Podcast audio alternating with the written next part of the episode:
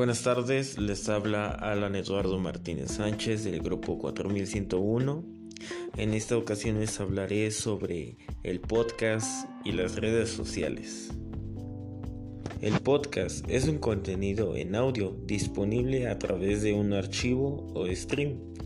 La ventaja del podcast es que es un formato de bajo demanda.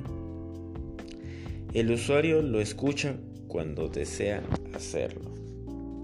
Básicamente, se trata de una especie de programa de radio personalizable y descargable, que puede mostrarse en una página web, en un blog o en todo tipo de plataformas para que esté disponible al usuario o seguidores. El público al que va dirigido es de todo tipo, de tal manera que el lenguaje no sea inapropiado. De esta manera puedes llegar a conectarte más fácilmente con el usuario.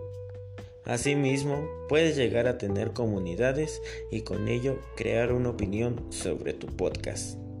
Los temas a tratar los puede decidir el público, de tal manera que el presentador habla y desenglosa el tema escogido por el público.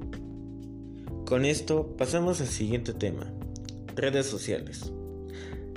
Las redes sociales son estructuras formadas en Internet por personas u organizaciones que se conectan a partir de intereses o valores en común. A través de ellas se crean relaciones entre individuos o empresas de forma rápida, sin jerarquía o límites físicos. Las redes sociales ya se han vuelto algo fundamental para nuestras vidas, de tal manera que todo público, en especial jóvenes, adultos y niños, ya están al alcance y tienen el suficiente conocimiento para usar esas redes sociales. Las redes sociales más usadas son Facebook, Instagram, Twitter, WhatsApp, Messenger, YouTube, TikTok, Snapchat. ¿Esto qué quiere decir? Que le gusta el contenido que hay en estas plataformas y por lo fácil que es su consumo.